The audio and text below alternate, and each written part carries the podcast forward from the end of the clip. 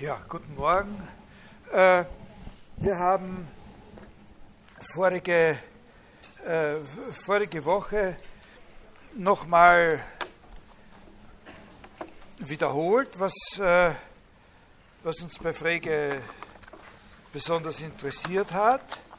Äh, also die, was Sie erkennen sollten, wissen sollten, ist, dass wir ja im Grunde über zwei äh, große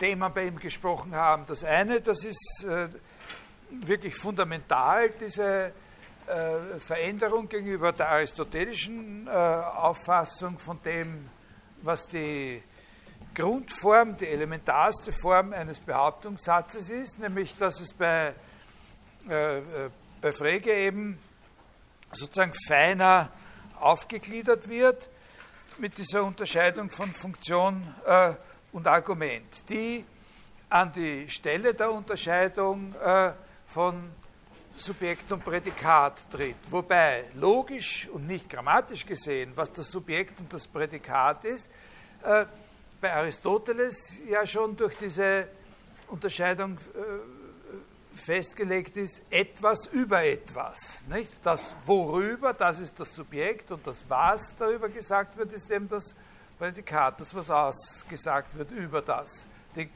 Und, und der Unterschied ist eben der, dass äh, äh, äh, Aristoteles das als Terme von gleicher Natur betrachtet, während Frege gar nicht davon ausgeht, dass wir ursprünglich schon mit einem Behauptungssatz zu tun haben, sondern einfach nur mit einem komplexen sprachlichen Gebilde, wo eben auch ein arithmetischer Ausdruck, so wie ein Ausdruck für eine Summe, äh, dastehen könnte und dass man da eine Grundunterscheidung machen kann, die uns äh, sozusagen dann, wenn wir über die Gleichungen reden, die Behauptungssätze bringt und wo wir äh, dann in seinem Sinn sagen können, das sind zwei verschiedene Arten von sprachlichen Ausdrücken, die nicht äh, und nicht der eine dann auf einmal die Rolle des anderen übernehmen kann. Also das ist der, das eine gewesen. Der zweite große Thema, das zweite große Thema war eben diese semantische Theorie, also diese Theorie der Bedeutung, wobei deren äh, Kern äh, diese Auffassung der Zweigleisigkeit ist. Dass das, was wir normalerweise die Bedeutung eines sprachlichen Ausdrucks nennen, bei ihm auf zwei verschiedenen Ebenen analysiert werden muss. Auf der einen Ebene ist es immer einfach der Gegenstand, der von diesem sprachlichen Ausdruck bezeichnet wird. Und das nennt er die Bedeutung. Und auf der anderen Ebene ist es das, was wir verstehen, wenn wir den Ausdruck verstehen. Und das nennt er allgemein gesprochen den Sinn. Und dann haben wir gesagt, jetzt kommt es darauf an, mit was für einer Art von sprachlichen Ausdruck wir zu tun haben. Wenn es ein Name oder eine Kennzeichnung ist, dann ist die Bedeutung der Gegenstand und äh, der Sinn heißt eben Gegebenheitsweise oder so. Da denken Sie an solche Beispiele wie Morgenstern oder der Mann, der Liberty Valens erschoss oder sowas. Nicht? Äh, äh, und äh, wenn es ein Satz ist, dann ist die Bedeutung. Was ist dann die Bedeutung? Entweder das Wahre oder das Falsche, also der Wahrheitswert. Und den Sinn nennt er bei einem Satz Gedanke. Ne? Der hat dann den besonderen Namen Gedanke. Und da, wie wir dann gekommen sind, also zu Schwierigkeiten oder Restproblemen sozusagen dieser Theorie, habe ich gesagt, ein Restproblem, ein typisches Restproblem ist die Frage, was ist mit der Bedeutung eines Begriffs? Ein Begriff kann im Grund eigentlich keine Bedeutung haben, weil Begriffe Funktionen sind und Funktionen sind genau das, was eben nicht ein selbstständig bezeichnender sprachlicher Ausdruck ist, sondern nur das Gemeinsame von verschiedenen solchen Ausdrücken. Ist ein Haus, hat keine Bedeutung, fehlt noch was. Und dann ist es ein Satz und dann ist es eben entweder wahr oder falsch. Und da haben wir gesagt, trotzdem gibt es ein Bedürfnis, zu schauen, ob ein bestimmter Begriff dieselbe Bedeutung hat wie ein anderer.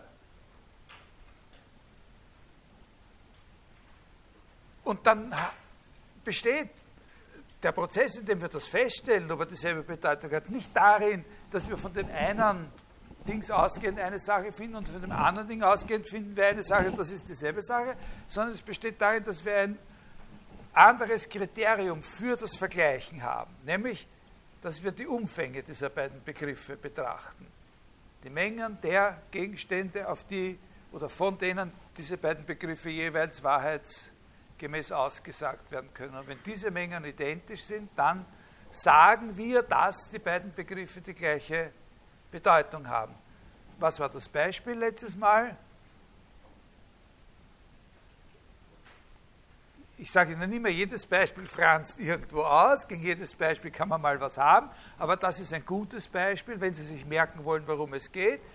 Lebewesen, das ein Herz hat und Lebewesen, das eine Niere hat.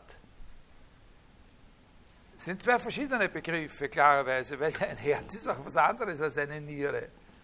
Aber es wird davon ausgegangen, dass im Grund jedes Lebewesen, das ein Herz hat, auch ein Lebewesen ist, das eine Niere hat, also dass diese beiden Mengen dieselben Mengen sind, eine Menge sind. Ja, die Menge derjenigen Lebewesen ist dieselbe Menge wie die derjenigen, die eine Niere haben. Ja? Also so ist das mal erklärt. Die andere große Schwierigkeit oder das andere Restproblem, mit dem wir uns dann konfrontiert haben, ist das, was uns weiterführt, nämlich die, insbesondere von Bertrand Russell in diesem Aufsatz On Denoting, aufgenommene Frage äh, im Zusammenhang mit dem sogenannten Kompositionalitätsprinzip. Was ist die Bedeutung eines Satzes, äh, der etwas über einen Gegenstand aussagt, den es gar nicht gibt? Das Kompositionalitätsprinzip, das ist auch etwas, was Sie wissen müssen, was das besagt. Das ist eine sehr, sehr wichtige Sache. Das ist das Prinzip. Die Bedeutung eines Satzes, jetzt können Sie in Klammer immer dazu denken, nämlich die Wahrheit oder Falschheit eines Satzes, hängt ab davon, welchen Gegenstand das Argument, der Argumentsausdruck, der Name bezeichnet.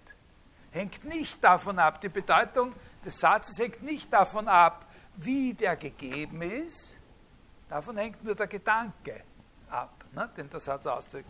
Die Bedeutung hängt einzig und allein davon ab, welchen Gegenstand der Name bezeichnet. Die Bedeutung äh, aller Sätze, die mit dem Begriff ist ein Raucher gebildet werden, hängt immer davon ab, wen der Ausdruck, den wir dort einsetzen, an der Leerstelle bezeichnet. Ob er eben einen Raucher bezeichnet oder nicht einen Raucher bezeichnet. Ob er mich bezeichnet oder den ehemaligen Kanzler der Bundesrepublik Deutschland, Helmut Schmidt. Ne? Ist das verständlich? Und wie Sie sozusagen was die Gegebenheitsweise ist. Es hängt nur davon ab, ob Sie einen Namen haben, der mich bezeichnet oder der nicht mich oder der einen nachher bezeichnet. Aber wie Sie mich bezeichnen, das ist egal. Ob Sie sagen, Richard Heinrich ist ein Raucher oder ob Sie sagen, der jetzt gerade das Beispiel mit sich selbst und dem Bundeskanzler Helmut Schmidt verwendet das ist völlig egal. Ja? Das ist der Punkt. Aber was ist, wenn es diesen Gegenstand nicht gibt? Dann können wir nicht feststellen, ob der Satz wahr oder falsch ist. Jetzt ist es aber so, dass wenn etwas nicht entweder wahr oder falsch ist und, und nur eins beiden, nicht beides zugleich, dann ist es auch gar kein Satz. Das ist eine Sache, die seit Aristoteles äh, immer so geblieben ist. Und das ist der Punkt, wo, wo Russell sagt, äh, das können wir nicht akzeptieren. Nicht so ohne weiteres akzeptieren.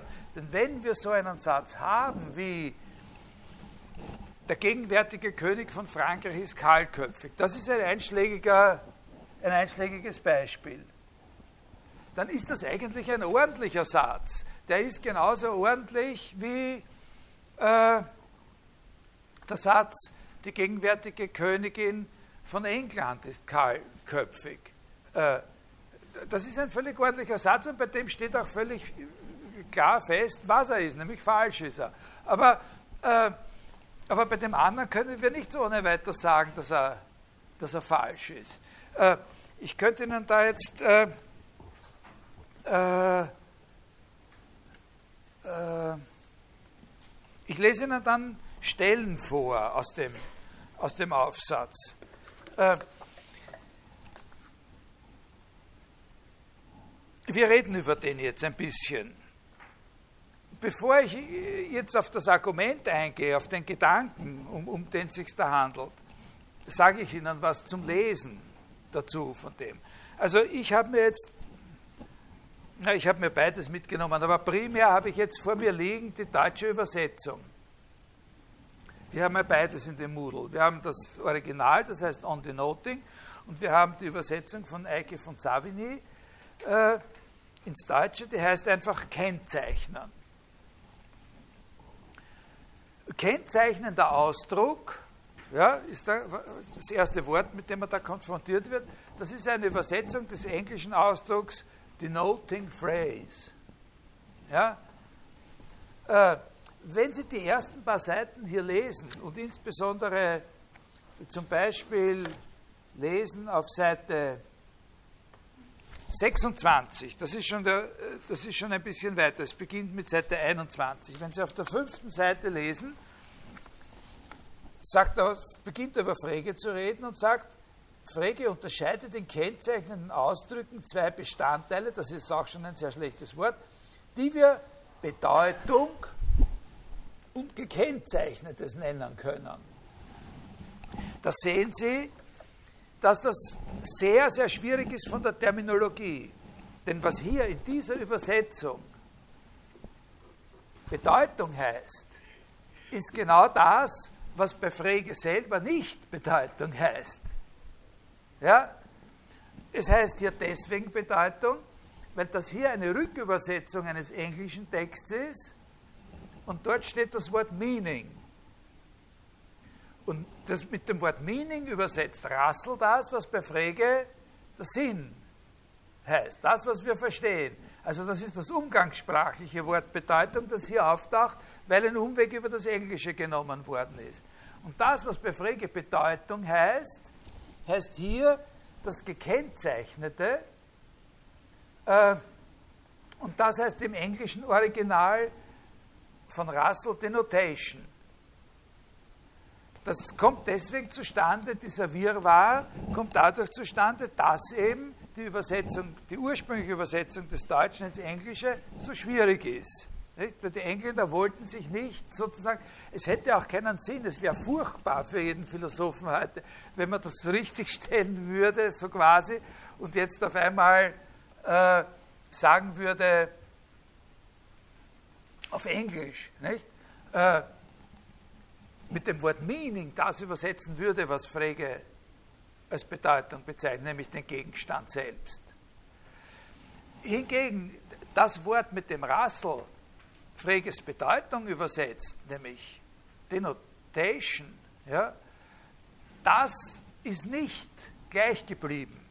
Da sagen Zeitgenössische, jetzige Autoren, der Aufsatz ist im Jahr 1905 erschienen, da sagt man jetzt Reference dazu und übersetzt das mit Bezugsgegenstand oder sowas. Oder manchmal, manche Autoren schreiben einfach der Bezug, meinen aber der Bezugsgegenstand.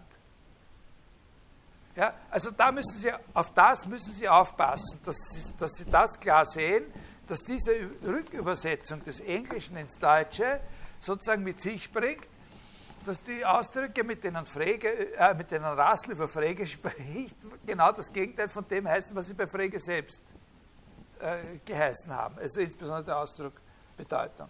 Das ist der eine Punkt. Äh, das muss man vorher schon wissen.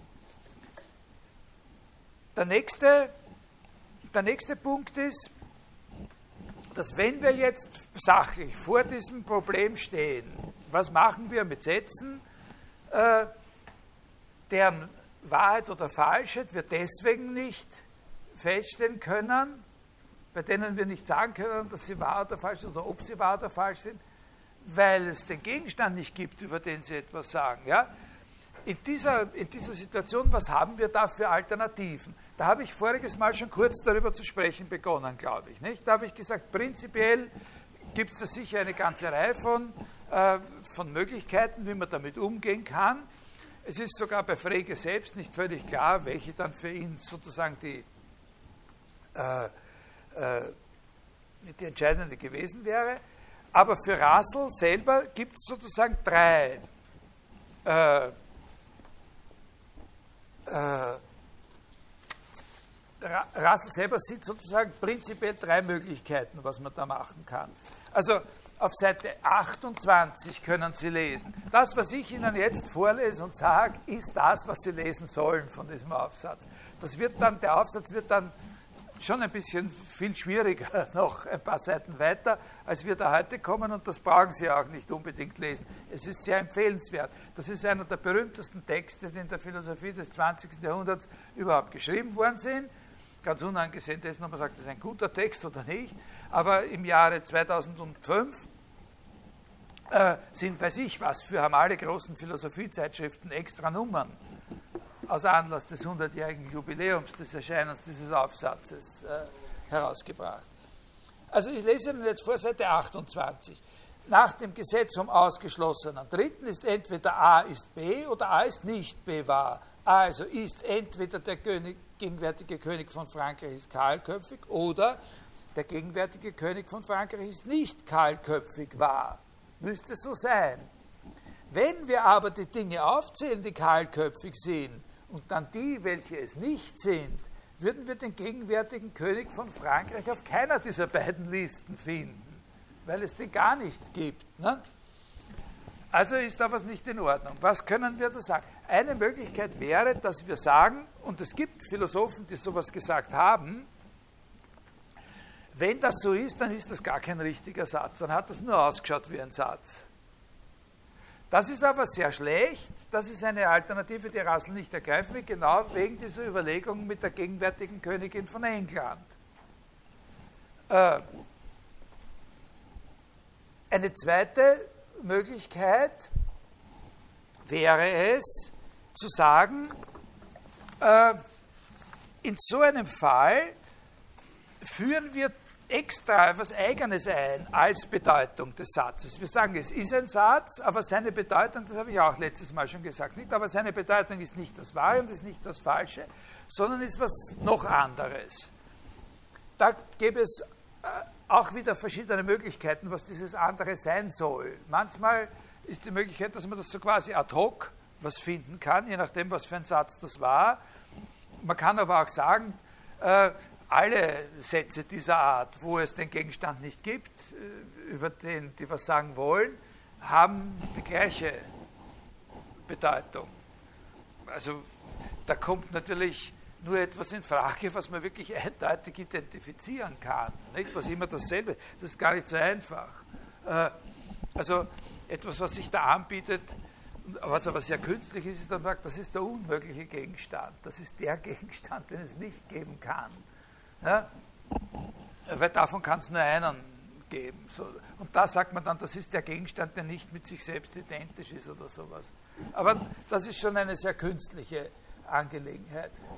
Da lese ich Ihnen auch vor, daher müssen wir entweder, das sagt er auf Seite 27, in den Fällen, das ist diese Alternative, in den Fällen, wo es auf den ersten Blick nichts gekennzeichnetes gibt, also wo es kein Denotat gibt, für so etwas sorgen Also wir müssen so etwas beibringen. Mathematiker tendieren dazu, für solche Fälle was zu erfinden. Nicht? Ja, ist klar. Die, äh, die erfinden dann eine neue Art von Zahlen dazu, imaginäre Zahlen oder sowas. Nicht? Oder, oder irrationale Zahlen, wenn sie feststellen, dass sie ein Problem haben mit dem Verhältnis zwischen der Diagonale und der Seite eines Quadrats und so dann erfinden sie neue Zahlen. Und, und, und so wie Frege, so wie eigentlich Mathematiker sind, machen das unter Umständen auch in der Philosophie, erfinden was dazu. Aber Russell meint das nicht. Russell sagt, es gibt noch eine dritte Möglichkeit, und das ist die, die er, das sagt er gleich im Anschluss daran, nämlich wir müssen die Ansicht aufgeben, oder wir könnten ja auch die Ansicht aufgeben, dass es in Propositionen die kennzeichnende Ausdrücke enthalten, um das Gekennzeichnete geht. Also auf gut Deutsch, oder was heißt nicht Deutsch, auf gut nicht Deutsch, es wäre auch noch eine Alternative, dieses Kompositionalitätsprinzip aufzugeben. Das Prinzip aufzugeben, dass es bei der Beurteilung der Wahrheit eines Satzes sozusagen notwendig ist, zuerst und unabhängig von dem, was da ausgesagt wird, unabhängig von dem Satz, sozusagen einfach nur von dem Namen her, der an der Argumentstelle steht, oder von dem kennzeichnenden Ausdruck her, der an der Argumentstelle steht, äh, sozusagen den Gegenstand zu finden. Und dann, wenn man das erledigt hat, kann man nachschauen, ob, wenn über diesen Gegenstand ausgesagt, der Satz wahr oder falsch ist. Also das sozusagen, wir müssen die Ansicht, wir könnten mal versuchen, die Ansicht aufzugeben, dass sozusagen das eine Vorbedingung dafür ist. Die Bezeichnung, dass der Name wirklich denotiert, eine Vorbedingung dafür ist, die wir erstmal erfüllen müssen, erfüllt haben müssen, wenn wir dann daran gehen, zu schauen, ob der Satz wahr oder falsch ist. Äh, und das ist, der, das ist der wichtige Punkt in dem, in dem Aufsatz. Dass Russell sozusagen hier eine Theorie entwickelt, die unabhängig von dem Kompositionalitätsprinzip ist. Und, äh, und was das heißt, werde ich Ihnen dann erklären. Das ist etwas extrem Folgenreiches und eine sehr interessante Sache.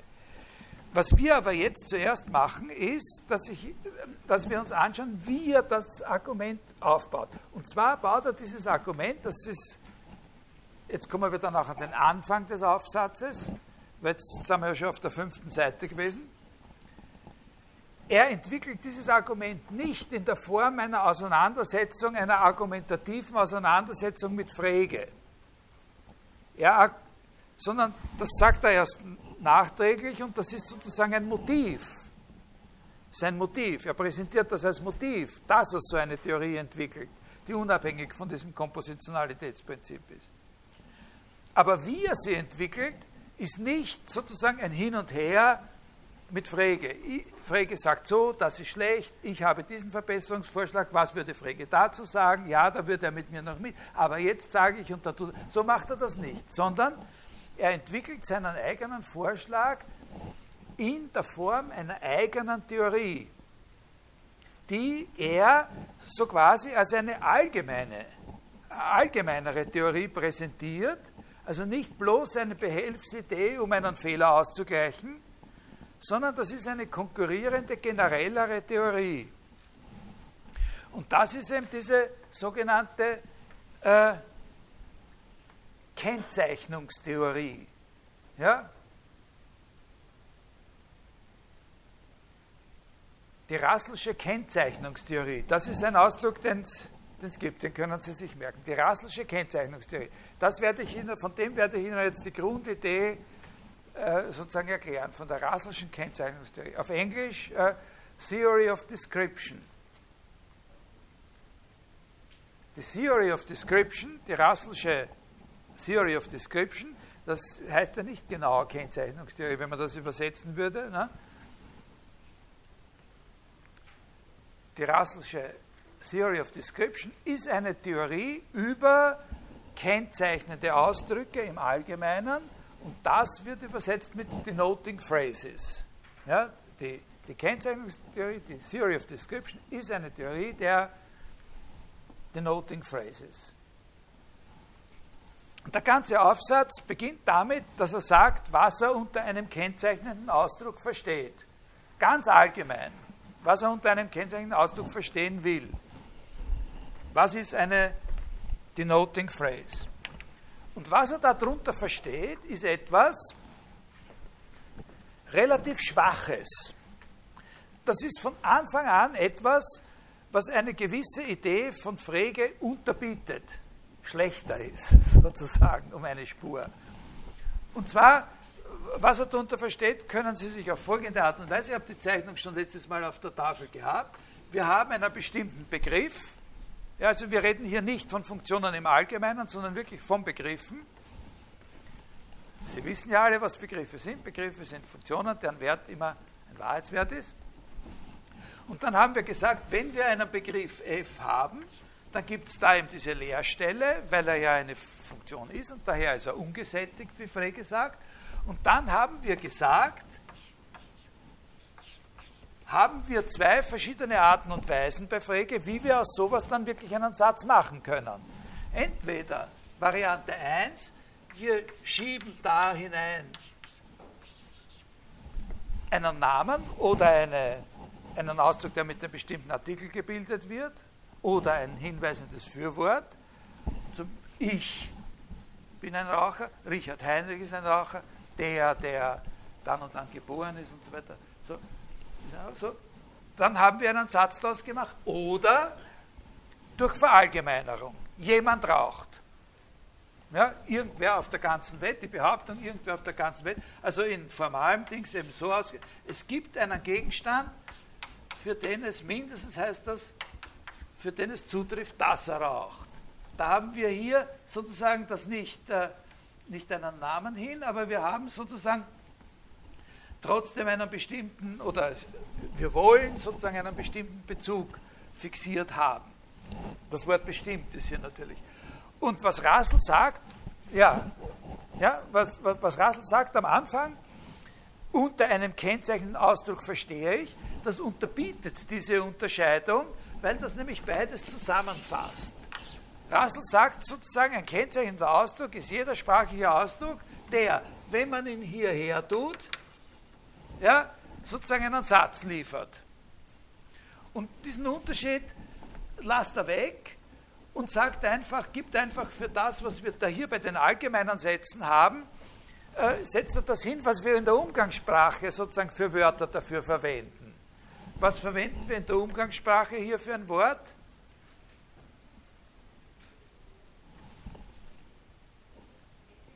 Na, hierfür verwenden wir das Wort jemand. Nicht? Jemand raucht. Jemand raucht. Und der andere, wer das bestreiten will, sagt, nein, niemand raucht. Nicht? Oder wenn wir sagen, alle rauchen, dann ist es eben das Wort alle. Nicht? Keiner, jemand, alle sind solche Wörter. Er, setzt sozusagen, er, er, vergießt sozusagen, dass es dafür schon eine Analyse gibt und sagt, das ist etwas, wenn wir das hier einsetzen, in unserer gewöhnlichen Sprache. Wir können aus, ist ein Raucher, einen Satz machen, in dem wir sagen, alle sind Raucher, jemand ist ein Raucher, niemand ist ein Raucher. Ja? Und das sind kennzeichnende Ausdrücke, sagt er. Also, eins, das sind drei ganz bestimmte Ausdrücke. Alle also jetzt allgemein gesagt nichts. Jemand, also das kann auch heißen irgendwer oder irgendwas, mindestens einer, ne? Okay? Gut. Das zweite, dann gibt es eine zweite Gruppe von kennzeichnenden Ausdrücken. Was man hier, ein so und so. Ja? Der unbestimmte Artikel. Man nimmt irgendeinen Ausdruck, der selber ein, irgendeinen Ausdruck, der selber ein Begriff ist. Ja? Man nimmt irgendeinen Ausdruck, der seinerseits ein Begriff ist, stellt dort, wo der seine Leerstelle hat, den unbestimmten Artikel hin. Ja? Und setzt das, was daraus gebildet worden ist, dann hier in diesen Begriff ein. Also man nimmt, ist ein Autofahrer, ja, macht aus, ist ein Autofahrer ein Autofahrer und setzt ein Autofahrer hier an der Stelle ist ein Raucher ein. Ein Autofahrer ist ein Raucher. Also mindestens ein Autofahrer raucht. Ja? Es gibt mindestens einen Autofahrer, der raucht. Ein so und so. Ja? Da kommt dann natürlich heraus, das erspare ich Ihnen jetzt, das zu erklären, äh, da kommt dann natürlich heraus, dass jeder Satz von der Form äh, ein Autofahrer ist ein Raucher oder ich habe einen Autofahrer gesehen oder ich habe heute einen Raucher getroffen, das heißt, ich habe getroffen, ist dann das, der Begriff, ne? äh, dass diese Sätze die Form haben, unter allen Gegenständen gibt es einen, der ist ein Autofahrer und der ist auch ein Raucher oder sowas. Ne? Aber ist das klar? Ne? Das ist so. Und dann gibt es noch eine dritte Gruppe, sagt er, von Kennzeichen, Ausdrücken, die sind der da sehr ähnlich der zweiten Gruppe, nur hat man statt dem unbestimmten den bestimmten Artikel. Der, die, das, so und so. Ja? Und das ist alles, was er unter Kennzeichen Ausdrücken versteht. Na?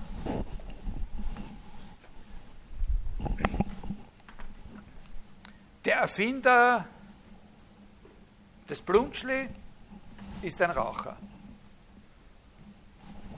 Na?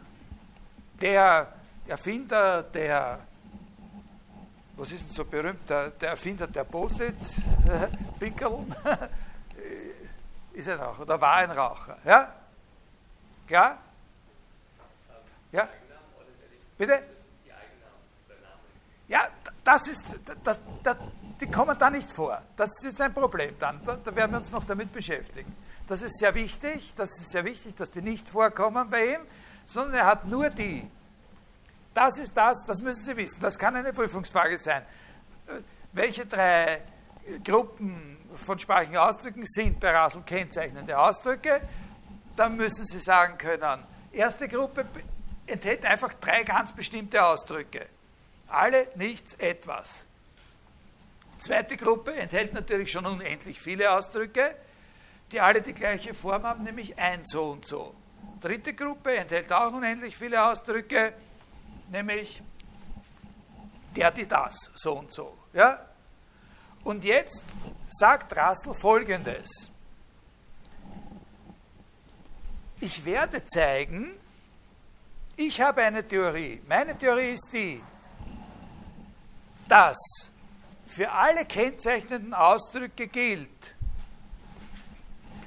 dass die Wahr- oder Falschheit der Sätze, in denen sie vorkommen, eben nicht davon abhängt, dass wir unabhängig schon einen Referenten, einen Bezugsgegenstand für den jeweiligen kennzeichnenden Ausdruck hätten.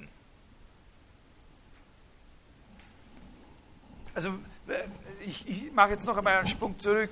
Wie, wie, viele kennzeichnende Ausdrücke gibt es? Es gibt, das werden natürlich, das macht man nicht, das ist eine Prüfungsfrage, aber das ist eine gute Testfrage.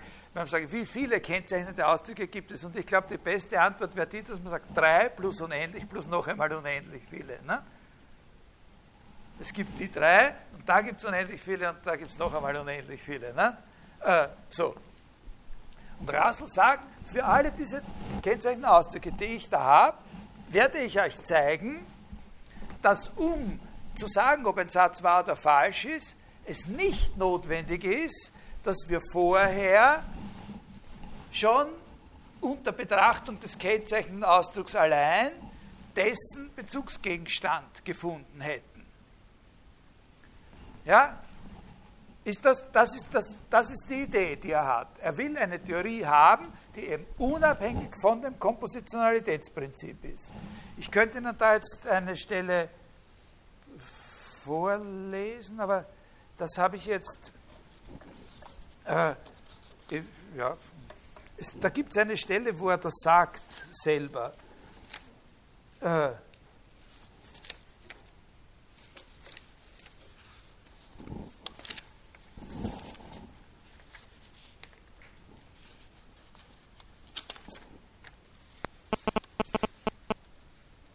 Na, ist ja wurscht.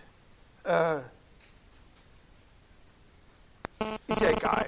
Äh, jetzt ist Folgendes. Für die ersten beiden Gruppen ist das eigentlich völlig klar. Ja, das müssen Sie sich mal nur, Sie sich nur kurz durch den Kopf gehen lassen, dann sehen Sie, dass das bei den ersten beiden Gruppen eigentlich völlig klar ist. Und das ist auch etwas, was von Frege natürlich genauso gesehen wäre, was nur so ausschaut, das wäre seine neue Idee, weil er eben diese Analyse da zuerst unterschlagen hat, weil er diesen Unterschied unterschlagen hat. Aber im Grunde ist das jedem klar. Wenn ich sage, was ich, nehme irgendeinen Beispielsatz, alles stinkt, ja, dann ist kein normaler Mensch der Auffassung, dass er, um zu sehen, ob das wahr ist, jetzt auf die Suche nach einem bestimmten Gegenstand gehen muss, der das alles ist.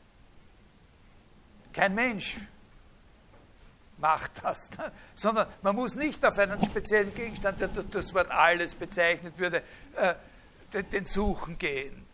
Sondern was man tut, ist nur, dass man sich die ganz gewöhnlichen Gegenstände alle anschaut. Und wenn man einen gefunden hat, der nicht stinkt, dann kann man sagen, der Satz ist falsch. Nicht? Man kann so, solange man da unterwegs ist und weitersucht, kann man auch nicht sagen, er ist wahr, aber solange ist er halt noch im Prüfungsstadium, nicht? gewissermaßen. Und genauso ist es natürlich mit nichts oder jemand. Ne? Wenn man sagt, jemand raucht, dann nehmen wir auch nicht an, dass wir einen ganz besonderen Gegenstand, der weder sie ist, noch ich, noch sie, der, der jemand wäre. Es gibt keinen jemand. Ne? Dieses Argument haben wir schon bei Aristoteles kennengelernt. Ne? Es gibt kein Jemand. Es gibt nichts, was nur Lebewesen ist, zum Beispiel auch. Ne? Alles, was Lebewesen ist, muss auch entweder ein Säugetier oder kein Säugetier oder sowas ne? und so weiter. Ja, ist das klar? Das ist völlig klar. Dass kein Mensch hätte das je geglaubt, dass es hier so ist. Und bei der zweiten Gruppe ist es auch so äh, wenn wir sagen, ein Autofahrer ist ein Raucher, ja, dann glaubt auch nicht, äh, dass wir, dann glaubt auch keiner, dass wir sozusagen einen besonderen finden müssten, der eben gerade kein besonderer wäre. Ja, es gibt keinen unbestimmten. Autofahrer. Ne? Das ist klar, es gibt keinen, es gibt keinen, das wäre jetzt eh das Beispiel, das ist jetzt gescheiter, nicht mit dem Lebewesen oder mit dem Menschen. Nicht? Es gibt keinen Menschen, der der allgemeine Mensch ist, der irgendein Mensch ist. Keiner ist nur irgendein Mensch. Jeder, der ein Mensch ist, ist ein besonderer Mensch. Ne? Ja? Ist das, ist das verständlich? Das heißt, ich erspare Ihnen jetzt das Technische, aber schauen Sie sich das an. Ja?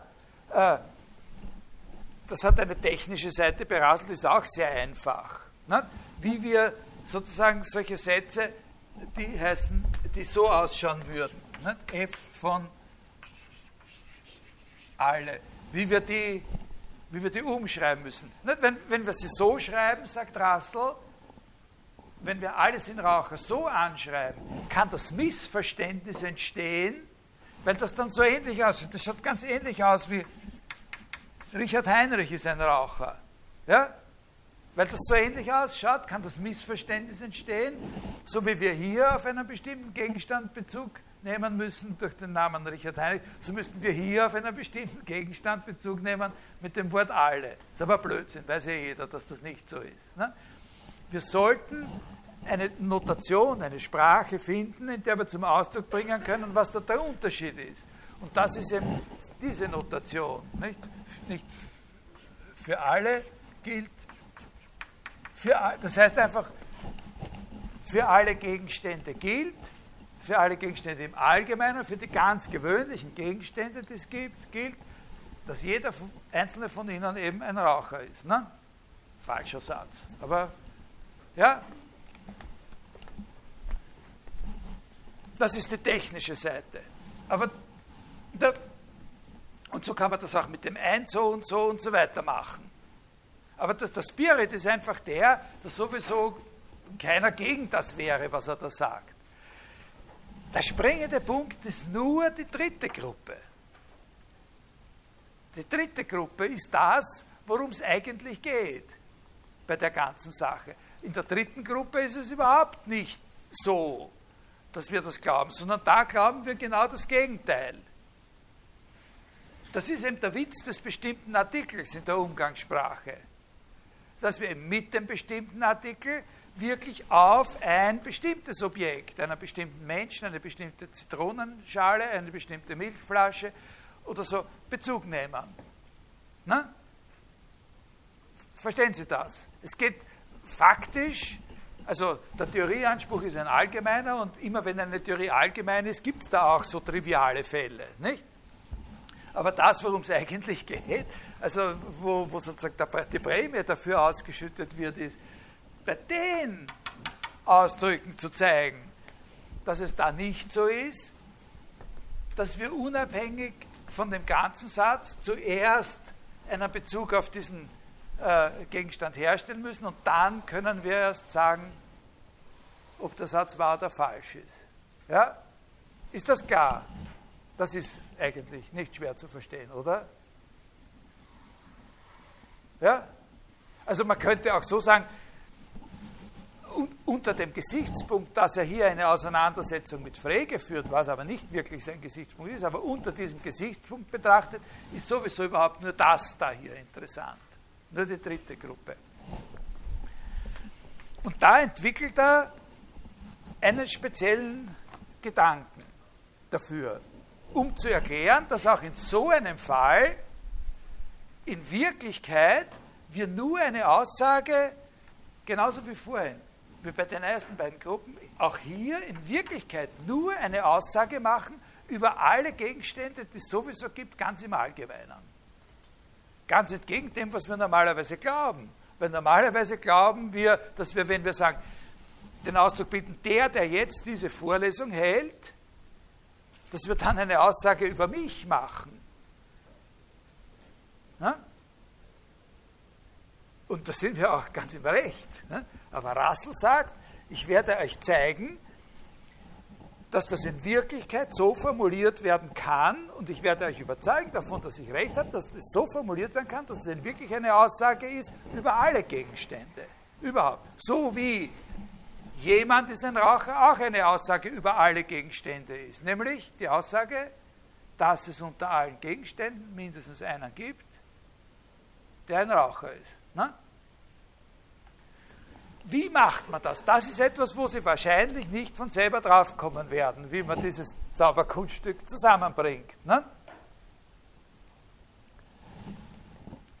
Und ich erkläre Ihnen auch hier nicht, wie das technisch funktioniert. Ich sage Ihnen nur die Idee. Es ist natürlich, wenn man, wenn man das Technische versteht, nachvollziehen kann, das steht ja in dem Aufsatz drinnen, also lesen Sie es, dann versteht man schon auch die Idee leichter. Ja? Aber ich, ich erspare Ihnen diesen, diesen Aufwand und versuche sozusagen Ihnen die, die Idee, wie er das macht, ist folgende. Er sagt, ich erkläre das in zwei Stufen. Ja? Also, sagen wir, sein Beispiel ist, äh, das heißt, der Vater Karls II. wurde hingerichtet. Ne?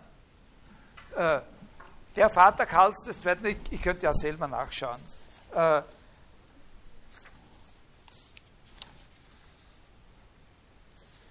der Vater Karl, ja, der Vater von Karl II. ist hingerichtet worden. Ja? Ist ein Beispielsatz. Äh, der Vater Karls II. spielt diese Rolle, der, die, das sowieso. Nicht? Und das wird er jetzt eingesetzt in den Begriff, wurde hingerichtet. Ja? Klar. Ne? Ja?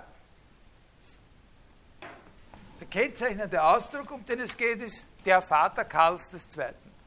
Und Russell sagt, ich werde euch zeigen, dass es nicht notwendig ist anzunehmen, dass es in diesem Satz um einen bestimmten Gegenstand geht, der durch diesen Ausdruck bezeichnet wird, sondern ich werde euch den Satz so reformulieren, dass er dasselbe bedeutet, wie euer Satz und klar wird, dass in Wirklichkeit ein Satz ist über alle Gegenstände. Und das mache ich in zwei Stufen. Stufe 1, ich behandle den Satz so, wie wenn er oder als ob er von dieser Sorte wäre. Ich behandle ihn so, als ob er von der Sorte wäre. Also ich behandle ihn so, wie wenn er mit dem unbestimmten Artikel gekennzeichnet wäre. Also dann wäre es der Satz, ein Vater Karls II. wurde hingerichtet. Ja? Ein Vater Karls II. wurde hingerichtet. Und was heißt, ein Vater Karls II. wurde hingerichtet? Es heißt, unter allen Gegenständen gibt es mindestens einen, mindestens einen, der war Vater Karls II. Und von demselben Gegenstand gilt auch, dass er hingerichtet wurde.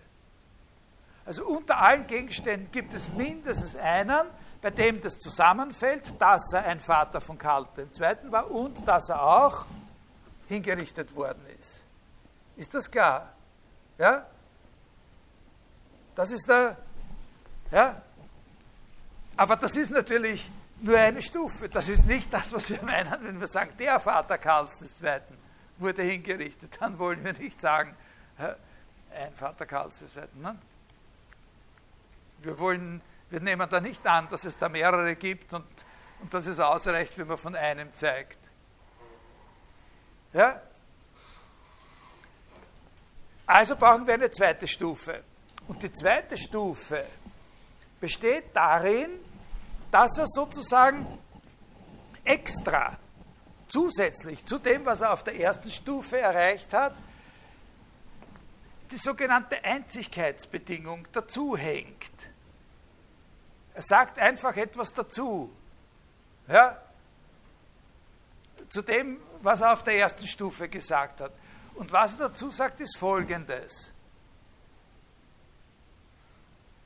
Also wir haben das Erste. Wir haben unter allen Gegenständen gibt es mindestens einen, der Vater Karls II. war und der auch hingerichtet wurde. Und dann setzt er hinzu. Und außerdem gilt für alle Gegenstände Y überhaupt, ja? Dass wenn so ein Gegenstand Vater von Karl II. war, er identisch ist mit dem einen, den wir schon vorher hatten. Also sozusagen die Idee, dass alle Väter, also es ist einfach nur die zusätzliche, die zusätzliche Anforderung, die zusätzliche Bedingung, dass alle Väter Karls II. derselbe Gegenstand sind. Ja? Es gibt mindestens einen Gegenstand, mindestens einer, das könnten jetzt auch mehrere gewesen sein am Anfang, der Vater Karls II. war.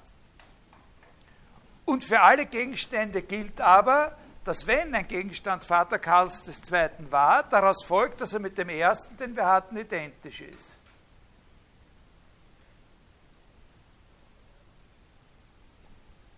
Aus. Das ist einfach die, das ist das, was wir, das ist, das ist eine Konstruktion von dem, was wir umgangssprachlich so ausdrücken würden, dass wir sagen würden, und außerdem sage ich da dazu, es gibt nur einen. Na?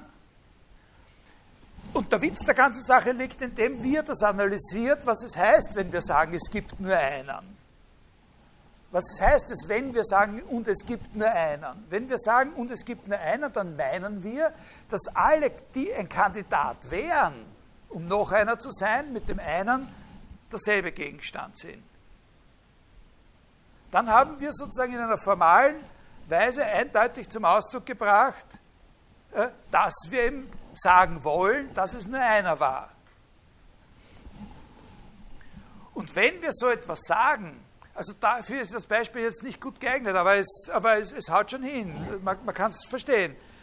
Äh, und wenn wir jetzt dann draufkommen, dass der zwei Väter hatte, ja, dann ist eben der Satz falsch. dann ist der Satz einfach falsch, weil wir ja behauptet haben in der Zusatzbehauptung, dass, es, dass jeder, der ein zweiter wäre, ja sowieso mit dem ersten identisch wäre. Und genauso ist der Satz einfach falsch, wenn es keinen gibt. Er ist einfach falsch. Warum? Er ist einfach falsch, weil ein Teil des Satzes eben die Behauptung war, dass es einen gibt.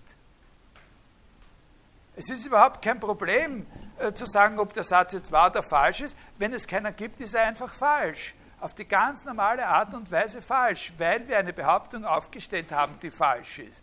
Weil es nämlich unter allen Gegenständen überhaupt keinen gibt, der Vater Karls II. war. Wie es dann möglich sein soll, dass der überhaupt auf die Welt gekommen ist und so weiter, ist eine andere Frage, die zur Zeit, wo Bertrand Russell gelebt hat, auch einen völlig anderen Stellenwert hatte als heute. Heute Ne, sowas kann sich ändern.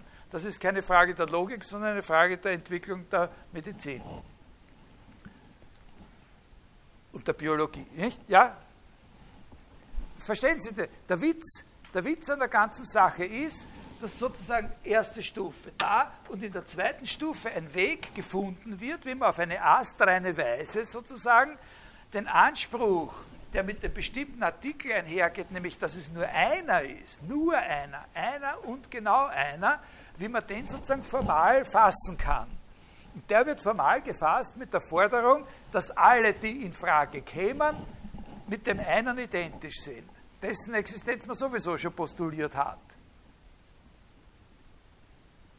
Können Sie das nachvollziehen? Das ist ein Trick. Bitte? Nein, nein, er kommt eben nicht zum bestimmten Objekt. Er, er, das bestimmte Objekt ist jetzt verschwunden. Der Satz, der Vater Karls II. wurde hingerichtet, ist nach seiner Auffassung letztlich eben nicht ein Satz über den bestimmten Gegenstand, der der Vater Karls II. war, sondern ist ein Satz über alle Gegenstände. Ist ein Satz, der einfach genauso wie der Satz, jemand ist ein Raucher, ein Satz über alle Gegenstände ist, nämlich dass es unter ihnen mindestens einen gibt und so ist auch der Satz ein Satz über alle Gegenstände. Nämlich er sagt von allen Gegenständen Folgendes aus, dass es unter ihnen mindestens einen gibt, der Vater Karls II. war, und zweitens, dass es genau nur einen gibt, der Vater Karls II. war, weil nämlich sonst alle anderen, die da in Frage kämen, mit diesem einen identisch sind. Und drittens sagt er von diesem einen Gegenstand aus, dass er hingerichtet wurde. Das sind drei verschiedene Aussagen, die durch und miteinander verbunden sind und wenn eine von ihnen falsch ist, dann ist der Satz einfach falsch. Der ist ja auch falsch, ganz normal, wenn es den gibt, der Dingsbums, der wurde nicht hingerichtet. Ja?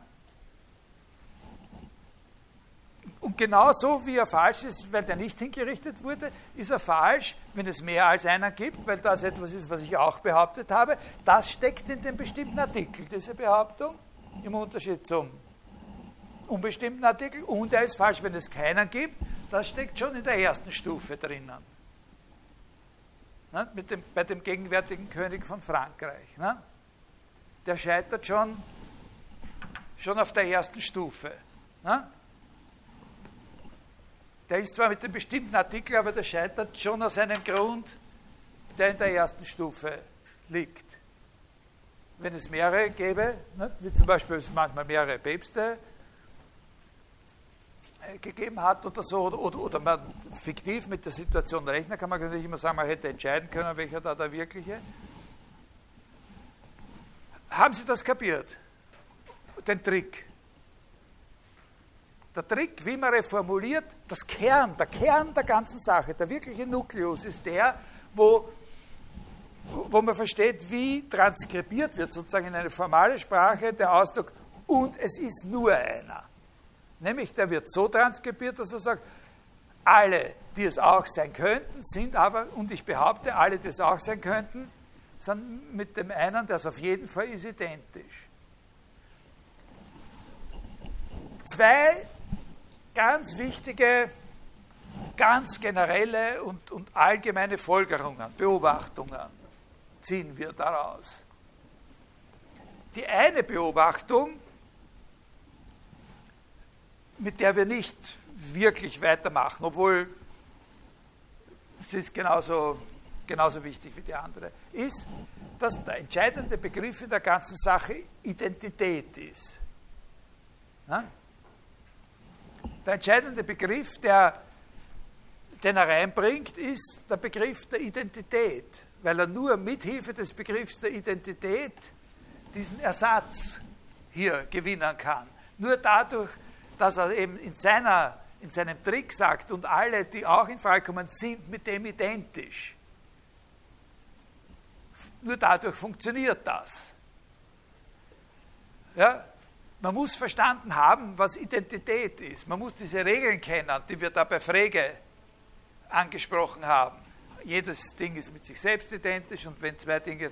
Das muss man kapiert haben. Wenn man nicht weiß, was es heißt, identisch zu sein, dann versteht man nicht, was er getan hat.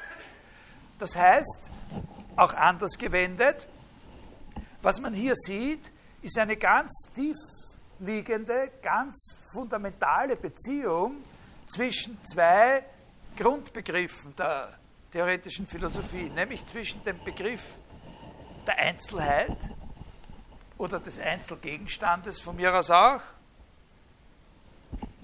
und dem Begriff der Identität. Weil man bei Russell sieht, dass über den Begriff der Identität der Begriff der Einzelheit eliminiert werden kann. Ne? Ist das, das haben Sie, haben Sie das verstanden? Ja. Ne? Das, das kann man beobachten. Was ist denn die Strategie gewesen? Was war denn für ihn der Ersatz für das, dass wir sagen, und es ist nur ein einziger? Es gibt einen, der war der Vater, und übrigens, das weiß jeder, der das Wort Vater versteht, aber dir sage ich es noch einmal ganz ausdrücklich, und es war nur einer.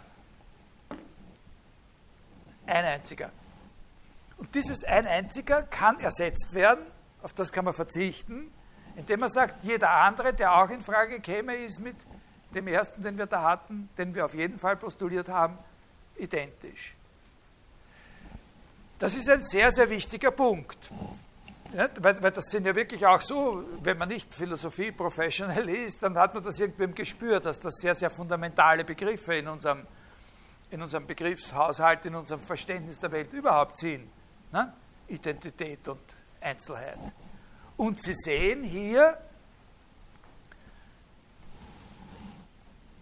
auch schon, das ist die Brücke zu der zweiten Beobachtung, die wir machen, dass das etwas absolut Unaristotelisches ist. Na? Bei Aristoteles habe ich Ihnen ja gesagt, der fundamentale Begriff schlechthin, auf den sich alle seine Theoriebildung immer bezieht, ist der Begriff des Einzeldings die Substanz, die im ersten und im stärksten Sinn, die erste Usia, das ist das Einzelding selbst.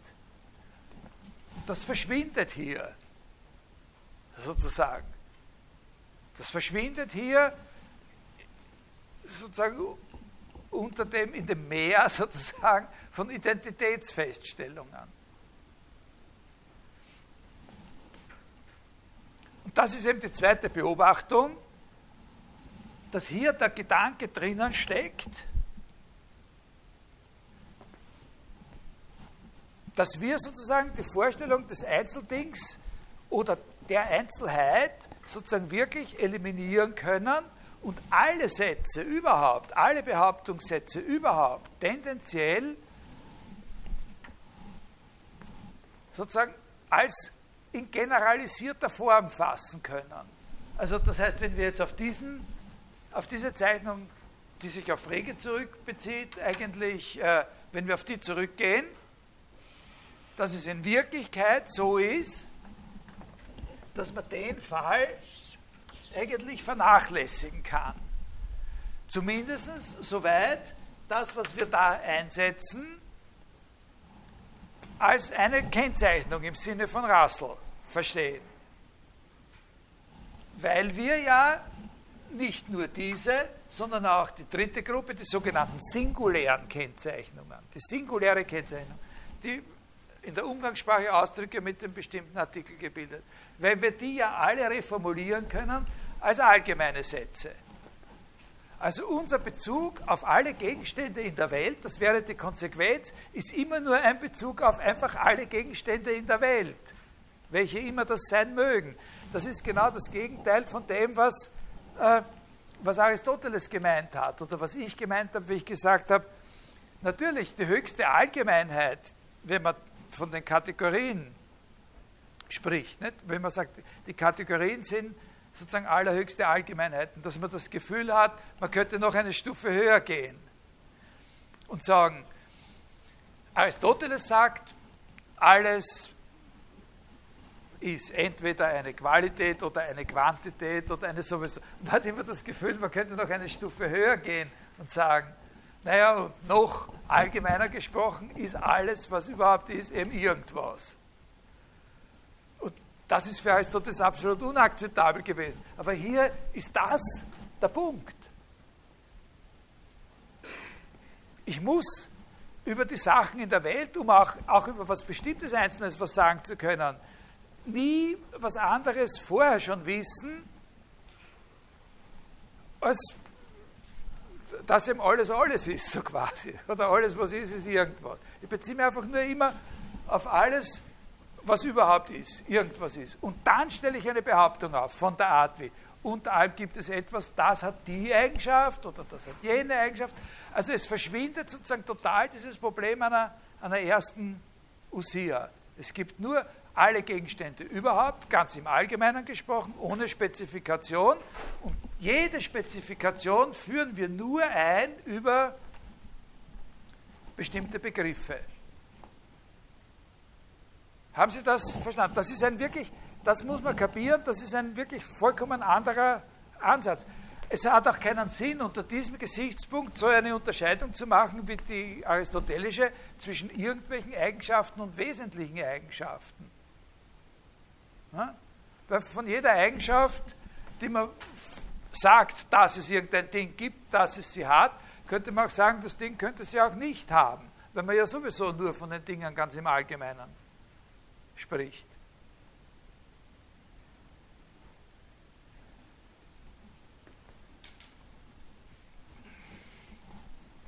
Das passt natürlich in einer gewissen Weise in ein noch größeres Bild der Entwicklung des wissenschaftlichen Denkens in der Neuzeit im Unterschied zur Antike.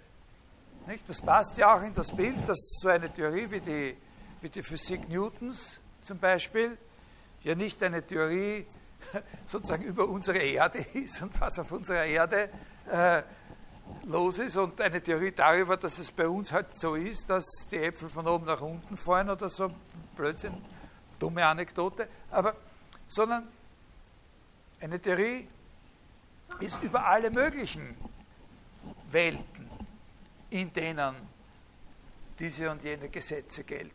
Ne? Das ist ein ganz, eine allgemeine Theorie eben ist.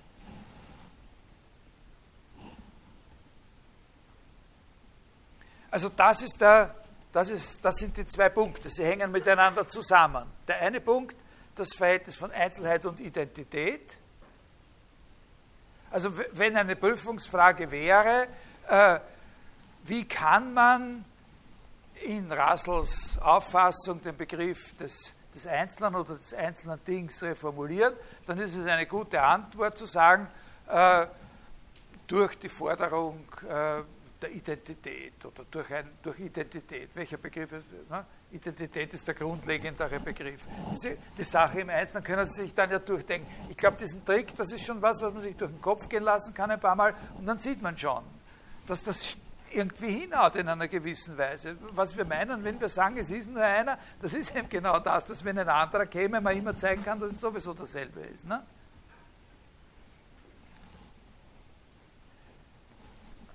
Jetzt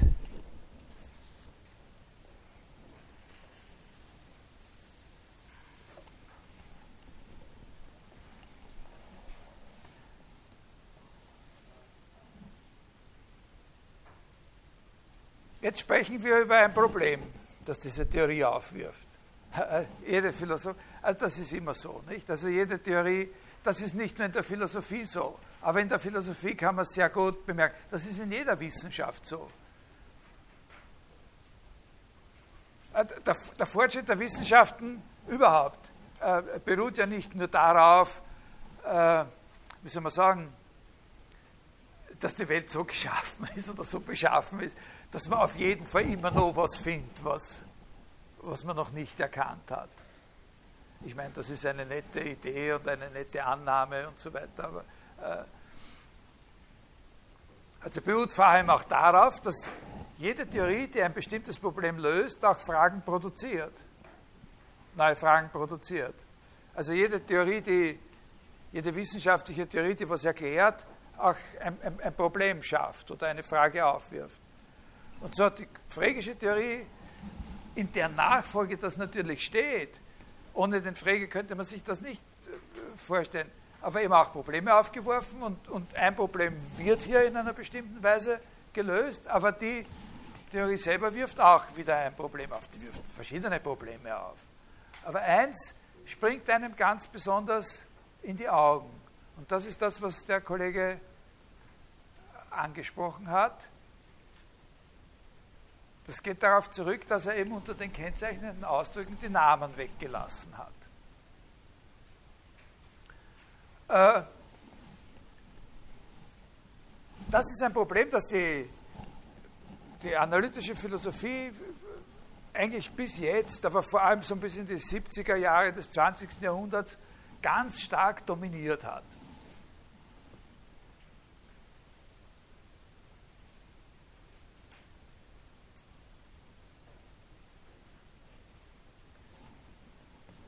Was ist, wenn man hier sozusagen als vierte Gruppe wirkliche Namen wie Aristoteles, William Shakespeare,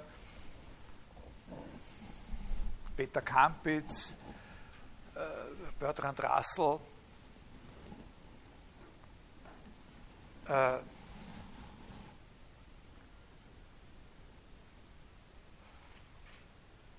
dazu nimmt.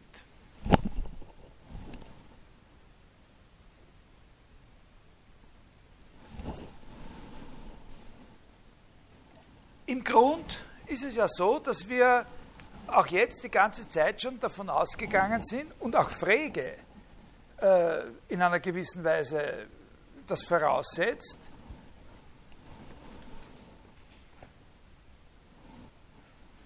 dass man das mit der dritten Gruppe immer austauschen kann. Ne? Also, dass wenn wir einen Namen haben, dass wir den Namen nicht verwenden müssen und äh, wenn wir eben den entsprechenden Gegenstand eindeutig kennzeichnen können durch so etwas.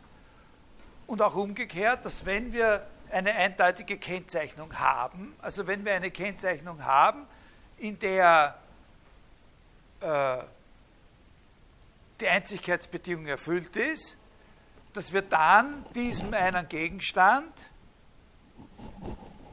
einen Namen geben können, wenn es ihn auch wirklich gibt. Ne? Wenn ich sage, der sowieso, das ist oft, in der Mathematik oder in der Geometrie macht man das ja auch so, der Punkt der, der Punkt der, und statt dass man sagt, der Punkt der, der, das und das und der Punkt der, der, das und das, sagt man Punkt A, Punkt B. Man könnte natürlich genauso gut sagen Punkt Otto und Punkt Franzi. Ne? Ja, davon geht man aus. Das ist aber nicht so. Da hat er eben dieses Beispiel. Das ist kein Gegenstand für die Prüfung, aber lesen Sie das Beispiel noch mit dem König George, der wissen wollte,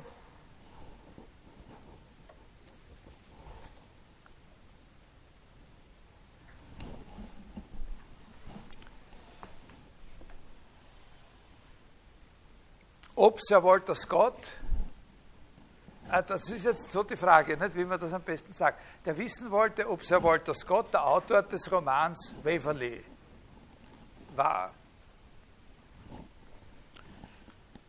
Aber in einem ganz bestimmten Setting. Äh,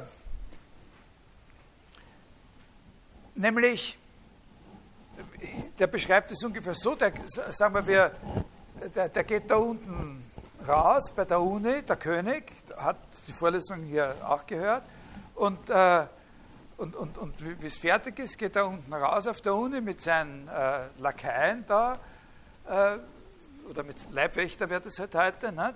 Bodyguard, mit seinem Bodyguard geht er raus. Und, äh, und, und, auf der anderen Seite vom Ring steht ein Mann äh, und der will wissen, und er fragt seinen Bodyguard, will von dem Bodyguard wissen oder glaubt, oder sagen wir, ist, ist wurscht, will wissen oder glaubt, ob das der Walter Scott ist, der Schriftsteller. Jetzt äh, ist der Walter Scott der Autor des Romans Waverley gewesen und ist uns vor allem eben als Autor dieses Romans bekannt. Und wenn man den Eigennamen Walter Scott und die bestimmte singuläre Kennzeichnung äh, der, der Autor des, äh, des Romans Waverley gegeneinander austauschen kann, was wir ja annehmen und was wir normalerweise tun, äh, dann könnte man sagen, äh, statt der wollte wissen, ob, der, ob das der Walter Scott ist, könnte man auch sagen, ob, dass der wissen wollte, ob der, äh, der Autor von Waverley ist. Ne? Und wenn wir das wirklich miteinander austauschen äh, können, dann müssten wir sagen können, dass er wissen wollte, weil, weil wir ja wissen, dass das der Walter Scott ist, der da, da drüben geht, dann müssten wir sagen können, dass er wissen wollte, ob der Walter Scott der Walter Scott ist. Na? Also wenn wir den Satz haben, er wollte wissen, ob das der Walter Scott ist, dann scheint aufgrund der, und, und wenn wir den aber auch beschreiben können als den Autor von Waverley, dann haben wir eine Situation, dann haben wir zwei verschiedene Situationen. Wir können eine Situation imaginieren, wo jemand nicht weiß, dass der Walter Scott der Autor von Waverley und sich fragt, ob der Autor von Waverley Walter Scott war oder Victor Hugo oder, oder sowas. Nicht? Und, äh, also das ist durchaus möglich. Aber was die Austauschbarkeit möglich macht, äh, ist mehr. Nämlich, wenn die Austauschbarkeit wirklich gegeben wäre, dann könnte man die Situation, wo der wissen wollte, ob das der Walter Scott ist, auch so interpretieren, dass er wissen wollte von dem Walter Scott, ob er der Walter Scott ist. Und das ist etwas, was niemand wissen will. Das interessiert niemanden. Das ist so, wie ich bei der Identität bei dem Frege gesagt habe, der Unterschied zwischen A ist A und A ist B. Der Satz A ist A oder alle Sätze von der Form A ist A sind vollkommen wertlos, die interessieren niemanden. Ne?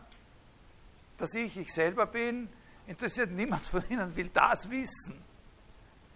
Das ist bei allem, wie wir uns in der Welt herumbewegen, immer schon vorausgesetzt. Wie kann man das verhindern? Das ist jetzt sozusagen ein Wiederaufleben dieser Idee von Frege. Wie kann man das verhindern, dass wenn die austauschbar sind gegeneinander, äh, sozusagen auf einmal äh, etwas, was einer wirklich wissen wollte und, und, und, und, sozusagen nicht mehr unterscheidbar ist von etwas, was, er, was ihn gar nicht interessiert hat. Er, wollte, er war ja nicht sicher, ob es der ist. Und da ist Russells Idee die gewesen, dass das in Wirklichkeit eben, wenn man sagt, er wollte wissen, ob das ob der Walter Scott ist, äh, dass das in Wirklichkeit nicht völlig klar ist, welcher Satz das ist, was damit eigentlich gesagt wird, nämlich dass es zwei verschiedene Möglichkeiten gibt, das zu verstehen. Äh, nämlich die eine, wo der Satz so geht, er wollte wissen, ob, ja, Walter Scott, der Autor von Weber, ist nämlich der Mann, der. Und die andere Möglichkeit, das zu schreiben, ist die, dass man sagt, von einem Gegenstand, der faktisch der und der ist, wollte er wissen, ob er der Walter Scott ist.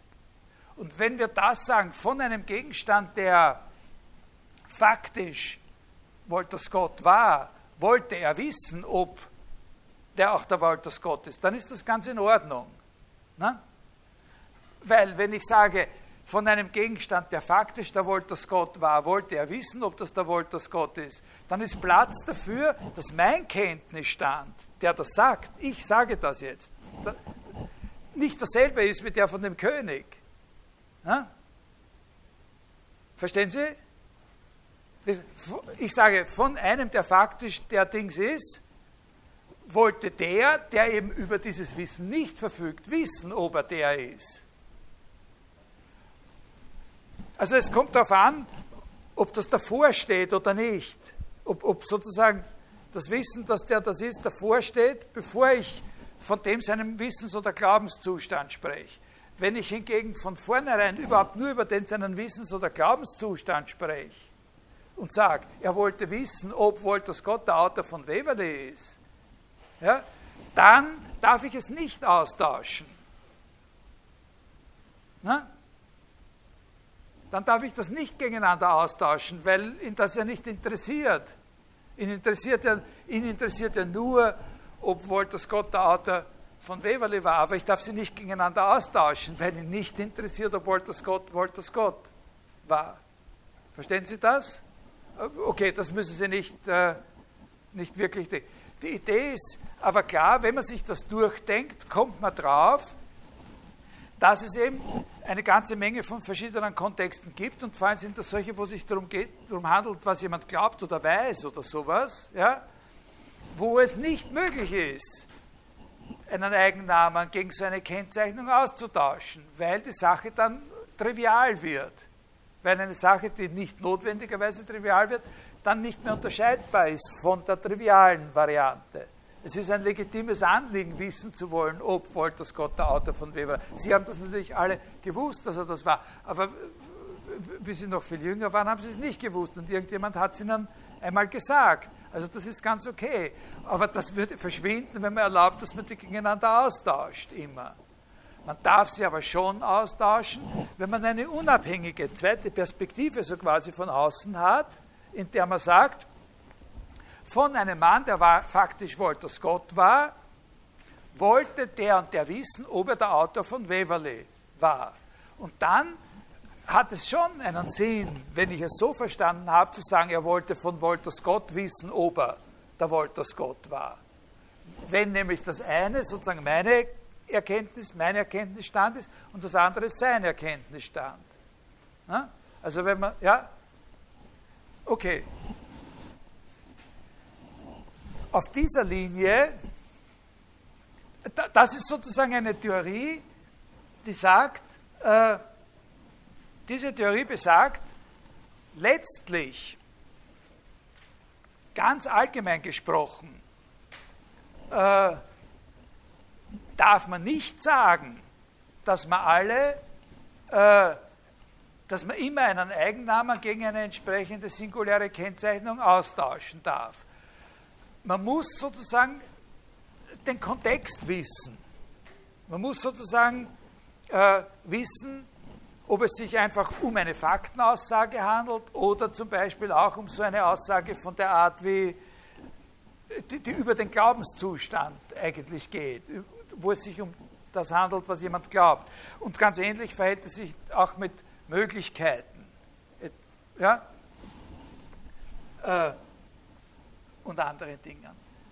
Also, dass man sozusagen nicht generell sagen kann, sie können gegeneinander ausgetauscht werden, aber dass man sagen kann, wie man die Fälle bestimmt, in denen sie gegeneinander austauschbar sind, die Eigennamen und die entsprechenden Kennzeichnungen. Das Ganze, können Sie sehen, geht zurück in einer gewissen Weise auf eine Unterlassung von Frege hinreichend genau zwischen Namen und solchen kennzeichnenden Ausdrücken zu unterscheiden. Das heißt, Sie haben hier im Grunde sozusagen, hätten Sie etwas mit diesen Namen und so, mit denen wir uns ja auf ein einzelnes Ding beziehen, direkt, äh, hätten Sie etwas, was sozusagen diesen Generalitätsanspruch der Russellschen Kennzeichnungstheorie untergräbt. Na? Im Grunde. Jetzt sage ich Ihnen noch zwei äh, wichtige Dinge dazu. Ja, in welcher Reihenfolge denn am gescheitersten? Also, am gescheitersten vielleicht so. Quine haben wir schon ein paar Mal sozusagen erwähnt. Über den habe ich mir zwar ursprünglich vorgenommen, dass ich über den ein bisschen ausführlicher spreche, über diesen amerikanischen Philosophen, der jetzt auch schon einige Jahre tot ist, ein sehr bedeutender äh, Philosoph in der ganzen Entwicklung der amerikanischen Philosophie. Äh,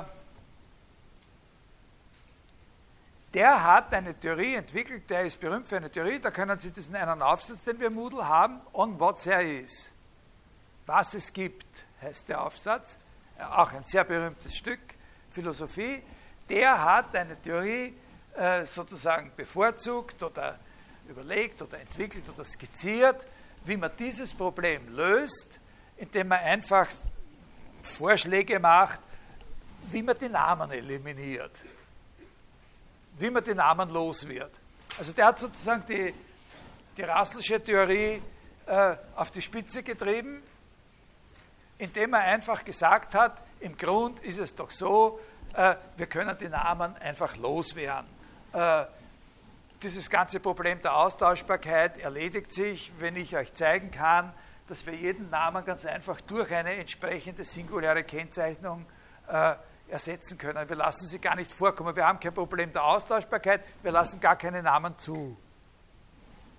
Äh, da gibt es verschiedene äh, Möglichkeiten und Tricks und, und, und, und so weiter. Äh, also zum Beispiel ein, einer seiner Tricks ist der, dass er einfach alle Namen in Begriffe verwandelt. Wenn nichts anderes mehr hilft, wird der Name in einen Begriff äh, verwandelt. Äh, also zum Beispiel mein Name, Richard Heinrich, äh, wenn das ein zu großes Problem darstellt, eine entsprechende singuläre Kennzeichnung zu finden, die mich wirklich eindeutig fasst, ja, das, das ist ja das, worum es geht. Nicht? Das, das, das worum es geht, ist ja, wenn man sagt, man, man eliminiert den Namen, dann muss man äh, Kennzeichnungen für die Gegenstände finden, die wirklich eindeutig sind. Also wo ausgeschlossen ist, dass dann ein anderer daherkommt, der auch alle diese Eigenschaften hat. Das ist nicht so einfach. Dieses Problem werden wir noch ein bisschen behandeln, ein kleines Stück äh, nächstes Mal. Äh, aber Quine sagt, wenn das Problem zu lästig wird, dann mache ich einfach aus dem Namen einen Begriff. Dann sage ich statt Richard Heinrich ist ein Nichtraucher, folgendes. Unter allen Gegenständen überhaupt, die es gibt, gibt es mindestens einen, der Richard Heinrichisiert und dieser Gegenstand äh, ist, ein, ist ein Nichtraucher. Ja?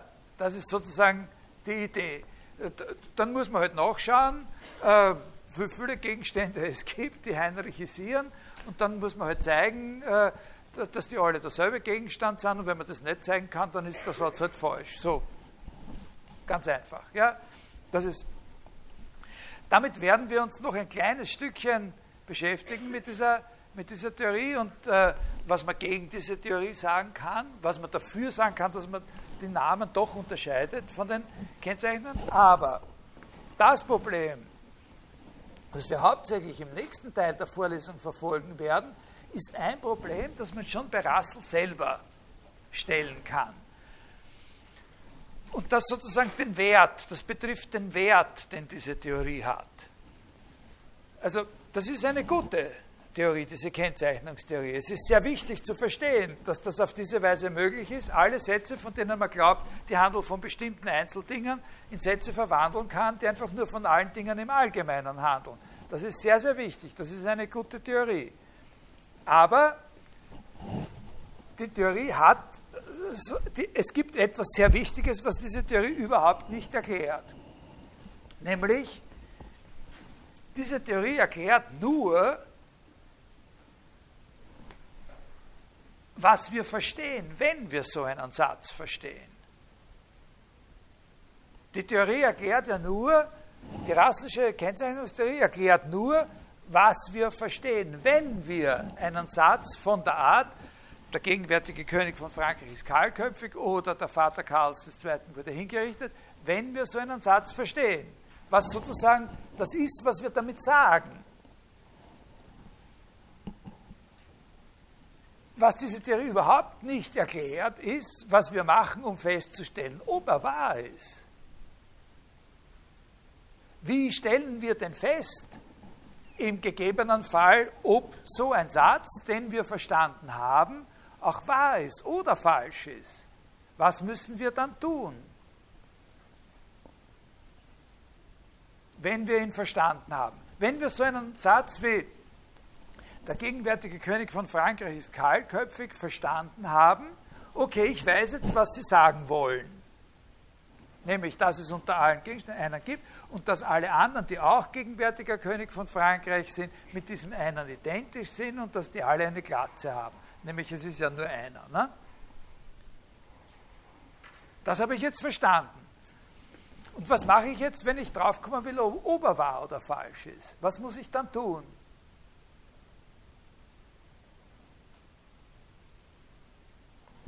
Machen Sie einen Vorschlag. Aber es ist eigentlich klar, was ich tun muss.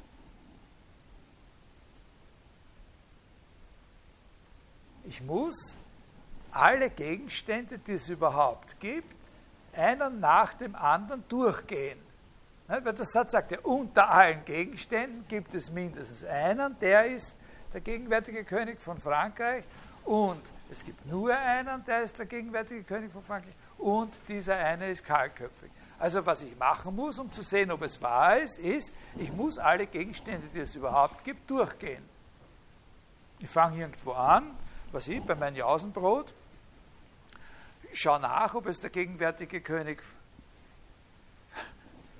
von Frankreich ist. So, ja, das muss ich machen. Ja? So lange, bis ich einen gefunden habe. Solange ich keinen gefunden habe, der das ist, kann ich noch nicht sagen. Wie macht man das aber? Jetzt, wenn ich wissen will, ob es wahr ist oder nicht, jetzt reicht, hilft mir diese Analyse gar nichts mehr. Jetzt muss ich mich auf den ersten Gegenstand beziehen und muss ihn finden, als diesen einen Einzelnen. Und dann muss ich den zweiten finden und dann den dritten. Jetzt nützt mir das gar nichts. Wenn ich verifizieren will, ob es auch wahr ist, dann muss ich mich erst recht wieder auf die einzelnen Gegenstände als einzelne Gegenstände mit einem Nummerierungssystem oder mit sonst irgendwas beziehen. Aber ich kann mich nicht jetzt noch einmal auf sie als alle Gegenstände im Allgemeinen beziehen. Also brauche ich erst recht wieder so etwas Ähnliches wie die Namen oder Nummern oder wie man im Allgemeinen sagt, Indizes. Ne? Dieser da, dieser dort, ein System der Lokalisierung der da, der dort, der daneben, der dritte von links und so weiter. Ja, verstehen Sie das? Was heißt das? Das heißt an dieser Stelle nicht nur, das heißt nicht einfach, das ist ein Defizit der Theorie, sondern das heißt, dass wir eine ganz andere Fragestellung entdeckt haben. Dass es eine Fragestellung gibt, die nicht identisch ist mit der Klärung der Bedeutung so eines Satzes, sondern die mit der Überprüfung der Wahrheit direkt zu tun hat. Und das ist das, was man das Problem oder was man nennen kann, das Problem der Erkenntnis, ob es wahr ist oder nicht. Im Unterschied zu dem Problem der Klärung der Bedeutung. Wenn es um die Erkenntnis geht, nämlich herauszufinden, ob es wahr oder falsch ist, dann brauchen wir Ressourcen, die wir für die Klärung der Bedeutung hier nicht brauchen, dann brauchen wir tatsächlich einen Bezug auf das Einzelne, weil wir das ja jedes Einzelne sozusagen durchgehen müssen, um prüfen zu können, ob der allgemeine Satz wahr oder falsch ist. Und das ist ein Punkt, den Bertrand Russell verstanden hat. Nicht sofort äh, da, aber wo Russell kapiert hat, dass das sozusagen sein, eine andere Frage ist, die nicht mit diesen Mitteln geklärt werden kann. Und da machen wir ein bisschen weiter, teilweise indem wir das von hier aus ein Stück verfolgen, teilweise indem wir die Frage der Erkenntnis ganz zurückschrauben, weg von der äh, modernen Philosophie äh, in die klassische Philosophie des, der frühen Neuzeit. Bei Descartes und bei Kant werden wir über das auch ein bisschen noch sprechen. Also bis nächste Woche.